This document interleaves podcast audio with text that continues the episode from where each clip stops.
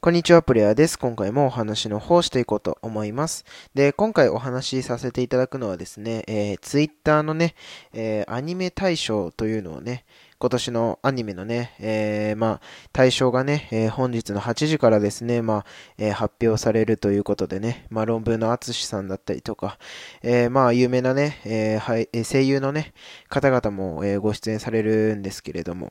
はい、まあ、今年のね、僕の、え、アニメのね、え、まあ、対象をね、発表したいかなと思います。うん。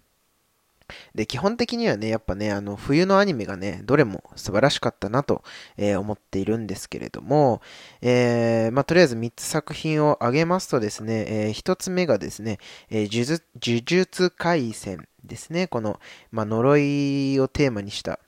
うん、音量をテーマにした、えー、アニメになってますね。うん。で、2つ目がですね、魔法科高校の劣等生の第2期目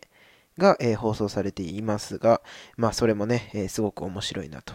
いうふうに思っております。はい。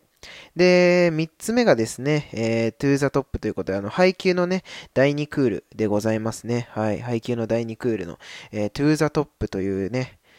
のが今放送されてますけど、そちらがね、非常に面白い。うん。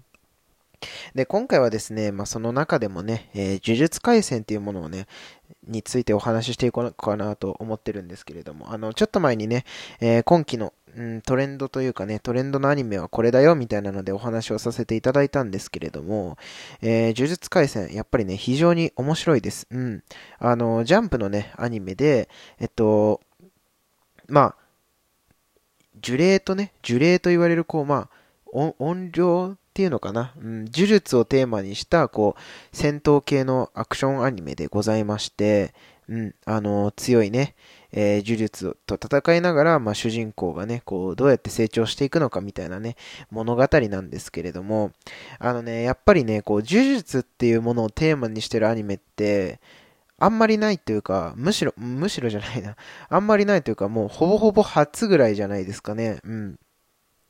僕もね、なんかだから、呪術ってなんかこう、日本のね、古い、古臭いようなイメージがずっとあったんですよ。うん。だから、あの、面白いのかなと思ってね、最初は半信半疑で見てたんですけど、あの、やっぱね、ジャンプの作品なんでね、めちゃくちゃ面白いんですよ。うん。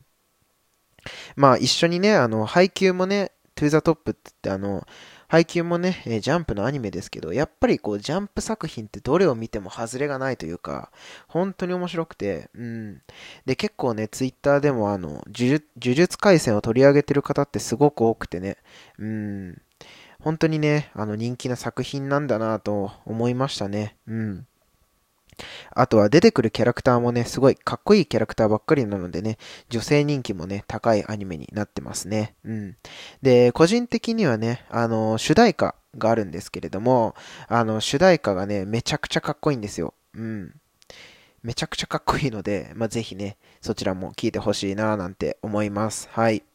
ということでね、今回は、えー、アニメのね、今年のアニメの、うん、